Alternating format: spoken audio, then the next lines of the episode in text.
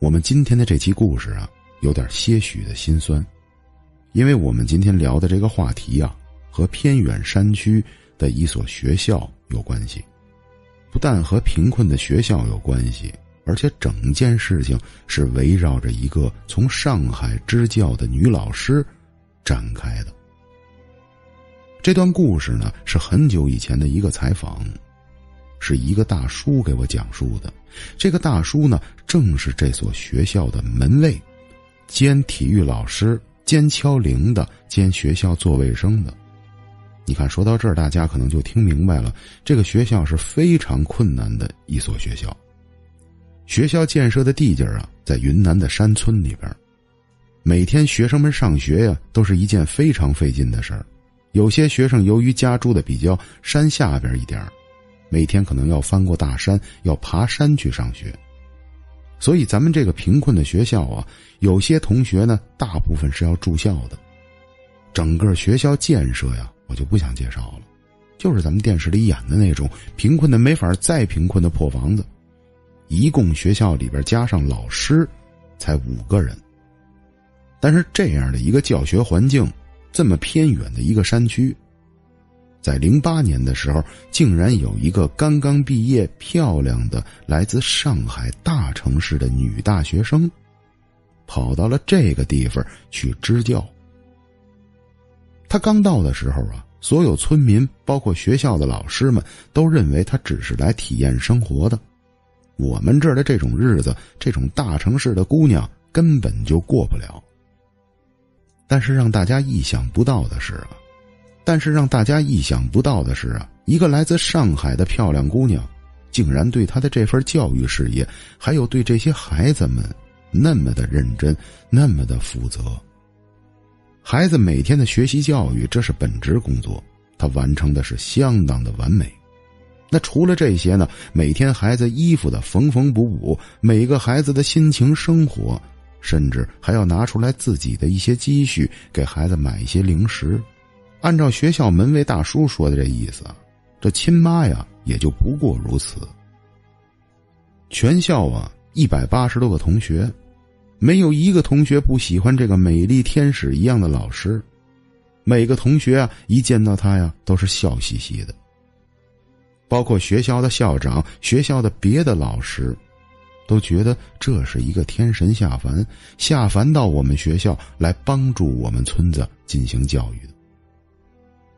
实际上啊，在咱们这个生活中啊，有很多这样的老师，年纪轻轻，大学毕业之后啊，各方面都非常的优秀，可是他还是愿意啊，跑到山区里做贡献，帮着这些贫困的孩子也能接受到良好的教育。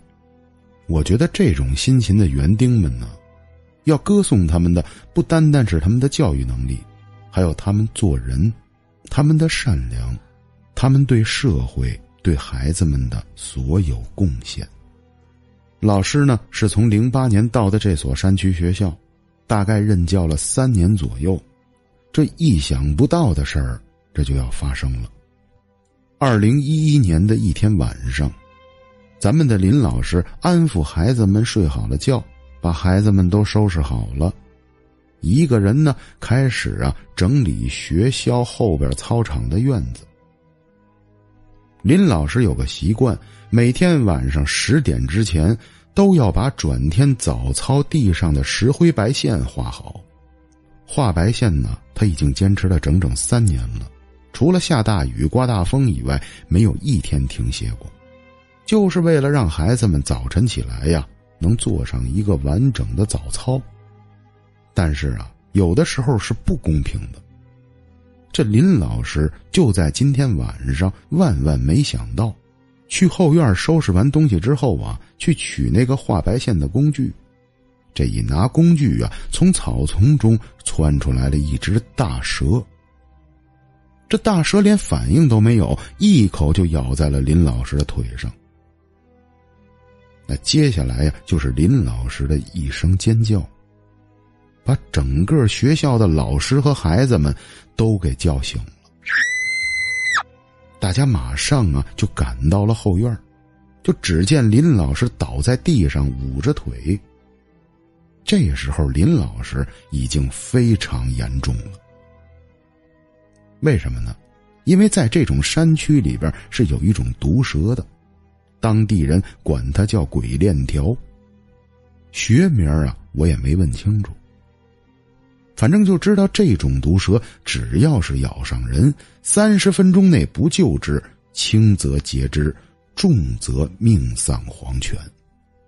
这一群人围上之后啊，扒开林老师的裤腿看到林老师的伤口。有经验的这几个本地的老师一看呢，这就大事不好。这就是让本地最毒的蛇给咬中了，整个小腿呈现于黑青色。明显的这些淤青呢，一直往林老师的小腿上部分开始扩散，扩散速度可怕到肉眼可见的速度。起先咱们说过了，这个学校的路非常不好走。把林老师现在赶快送到医院，怎么也得需要半天的路程，而且这种贫困落后的地界，一年死于毒蛇口下的人不下于几十个，根本对于老百姓来讲是无法救治的。当时老师们呢有一些土办法，但是林老师遇上的这个蛇呀是相当的厉害，那些土办法完全就没有效果。这众人们呢赶来了车子，把林老师放在板车上呢，就开始往医院里边送。我想接下来的剧情大家能预料到了。林老师这山路还没走了三分之一，就死在了路上。他临走的时候啊，一直抓着一个女老师的手。女老师就说呀：“小林，你坚持住了，马上咱就到，你放心，我们可以救你。”但是林老师他知道自己的情况，就不停的在告诉这个女老师啊：“我要是万一出了什么事儿，跟我家人说，我不想回上海，我想留在这座大山里边，你们就把我葬在学校后边的山坡上，那有一片花丛，我长这么大都没见过这么美的地方，而且我每天都想看见孩子们。”这些话说完呢，林老师就进入了昏迷状态。昏迷了没有多久，慢慢的就失去了知觉。后来大叔跟我说呀，说我们学校在未来的整个几个月中，都陷入到了悲痛的气氛中来。全校的孩子，我就没见哪个孩子打闹过，老师啊都沉着脸。那经常看到有些孩子躲在角里边默默的哭，那都是在思念林老师。在这些孩子的角度上来讲呢，林老师比妈妈都亲。可是，一点办法都没有，大家只能面对现实，因为林老师已经走了。好多孩子们还有老师呢，经常到后山的花丛中去看林老师，因为林老师的父母还有校方。的确是按照林老师的意愿，把他永远的葬在了后山。但整件事啊，大家要明白，可没有结束。这马上啊，就要进入到咱们节目的主题中来了。据这个大叔跟我说呀，是林老师走了大概有二三十天左右，学校就开始发生让人无法解释的事情。之前在叙述中跟大家提到过，林老师有个习惯，喜欢呢每天晚上给孩子们画白线，每天早上呢方便孩子们做早操。这大叔跟我说呀，大概可能是二十多天开始，我每天早上起来还是能看到那个白线。全校的老师啊，都一直怀疑是我画的，是我继承了林老师的这个遗愿。可是我知道这不是我画的，但是我没有跟他们说明白，为什么？因为我是这里年龄最大的一个人，我不想弄得学校里边恐慌，更何况呢，是因为小林老师去恐慌，我就一直把这件事憋在心里。谁要是问我是不是你画的，我就点点头。但是后来呀，又过了大概十多天左右。这纸啊就开始包不住火了。这件事儿就越来越严重了。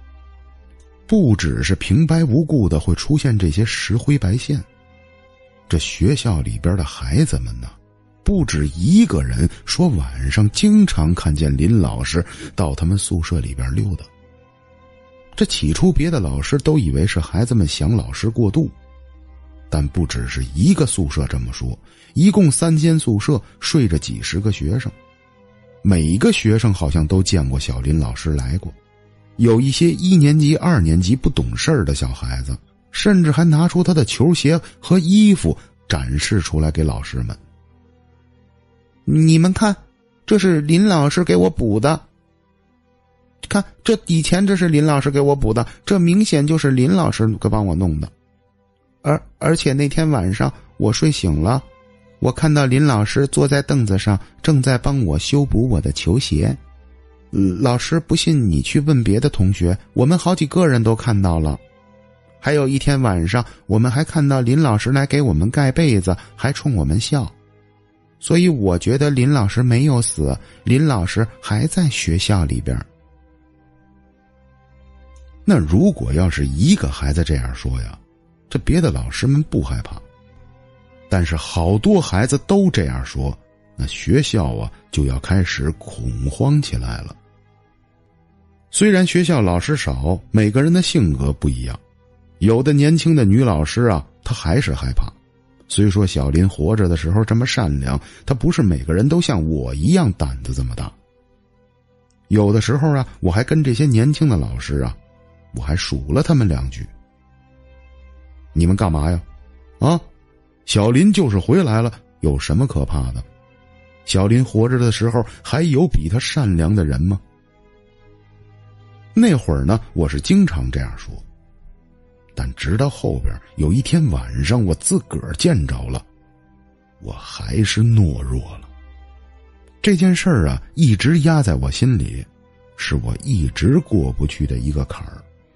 我就是觉得我能救小林老师，可当我冷静下来啊，小林已经走了。我那天到底该不该救他？我救了他，到底有没有用？不行了，说到这儿再说呀，给大家就说乱了。我呀，赶快给大家说说大叔本人到底遇到了什么样的事儿。大概是这件事儿啊闹得最凶的时候，也就是说，小林老师走了在两个多月左右的一天晚上。给咱们讲故事的这个大叔啊，他不住在学校里边，他每天晚上呢自个儿住在学校的门房。这个山上的学校啊，晚上还是有一定危险的，虽然没有大型的猛兽，有时候啊有一些小的野猪啊、小走兽什么的，我还是要注意控制一下安全防卫的。由于山里边夜生活不够丰富，我们睡觉啊都非常的早。有时候我八点多就睡，这天晚上呢，我还算是睡得晚的，大概呢我是九点半左右睡着的。可是当我睡到晚上三点多钟的时候，我被从操场那边传来的吵闹声给惊醒了。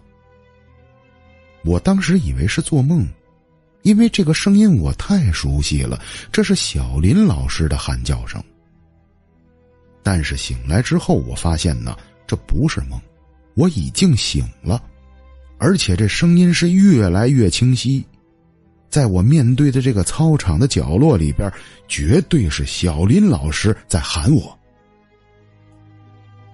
你们干什么？你放开我！我不跟你们走！我为什么要跟你们走啊？我要永远的留在这儿，这是我的学校，我要陪着孩子们。你们给我滚开！全都滚开！放开我！”起初我听到的是林老师在远处和人争吵的声音。我这时候还不是太害怕。没有几秒钟，林老师竟然喊出了我的名字，明显呢是在呼喊我赶快去救他。这一喊，我汗毛一下子就竖起来了。小林不是死了吗？他怎么？怎么还能说话呀？我赶快从床上慢慢的爬了起来，一点一点的摸到窗根上，开始朝着林老师的那个方向去看。这远方的位置啊，有一盏小油灯，怕孩子们晚上去洗手间呢，出来遇到什么危险，这小灯基本上是不关的。这由于那边的光亮啊，让我看的是清清楚楚。林老师就在操场北面洗手间边上，和两个男人在厮打着。那两个男人太可怕了，那不是我们学校的人，我们根本就没有见过他们。两个人的个子呀，也就是有一米四、一米五左右高，身上穿的是古代的衣服，而且这衣服用的材质那根本就不是布。或者说，它是一种油布，在月晚的这个月光还有小灯下边啊，照的上边反着一种幽幽的光。俩人的衣服呢，呈现于蓝色，上边好像画着很多花纹，我没见过。而且这两个男人呢，一左一右的架着小林老师，好像啊，都快把小林老师架腾空了。这么点小个子的人，哪来这么大的力气？这明显呢，林老师束手无策，而且那两个人呢，一直嘴里边在嘟囔着一些什么声音，但是他们威胁林老师的那些口气，我大概能感觉到，字儿我是一个都听不懂。我当时看到这些，我真的懦弱了，哪怕是林老师那天遇上毒蛇，我都能冲过去帮他，但这两个小个子男人，这明显就不是人。真的把我吓死了！我的眼睛只露出来了窗根一点一点。当林老师被他们两个架得快离开操场的位置的时候，我总感觉林老师和我对视了一下。我不知道林老师到底是看见我了。还是他下意识的往我住的小屋方向来请求我的帮助。这个也是我最后一次看到林老师的眼睛。那一幕呀，我是永远都忘不了。当时我两个腿已经僵住了，我只能眼睁睁看着这两个男人架着林老师向我们学校后山的位置慢慢的飘了上去。林老师消失在我的视野之后啊，也就是几秒钟的时间，我就开始头晕目眩，一下子我就倒在了地上。倒在地上之后，我醒来的时候已经是五点多了，也就是说我在地面上睡了一个多小时。当时我头特别的疼，我慢慢的爬回了床上。昨天晚上发生的那件事儿啊。就一直在我眼前这么晃悠。实际上，我躺在床上，我怀疑过，我是不是做了什么噩梦？但是我有时候又想啊，昨天那些画面又有点太真实了。发生了这件事之后啊，我回家住了很长时间都没有去学校，也就是说，我病了好久好久。但这件事我没有跟学校任何人说过。而且呀，自从那天我梦见林老师，不对，也许是现实中。自从那天晚上，林老师就再也没有来过学校，也没有老师和孩子们说再见过林老师。所以，直到最后啊，我不敢想起这件事儿。可是，我把这件事跟我的家人说呀，我家人说：“你呀是糊涂了，你拉你能拉得回来吗？”林老师早就已经走了。好了，朋友们，这期故事给大家就基本是说完了。这由于我呀，并不是当时采访的大叔，大叔给我讲故这个故事的时候，已经是事发事的好几年以后了。我呢，询问过大叔，我说：“叔，你确定那天晚上是梦还是现实？”大叔一开始跟我说的很肯定，绝对是现实。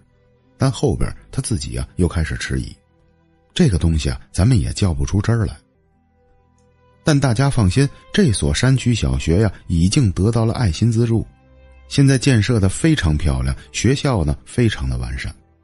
但是据大叔说呀，我们学校啊投资建设那会儿我还没退休，校长呢还专门带人把林老师后山的墓地修了一下。直到后来来的学生都知道林老师这个人，校长经常啊，每逢一些中元节的时候，都会带着学生们到后山祭拜林老师。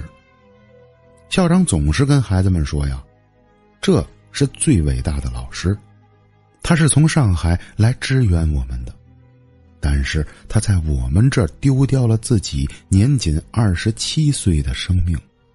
孩子们一定记住了。”不要忘记这位林老师，你们可能不认识他，但是你们可以去问问你们的学长，哪一个不拿林老师当自己亲生的母亲？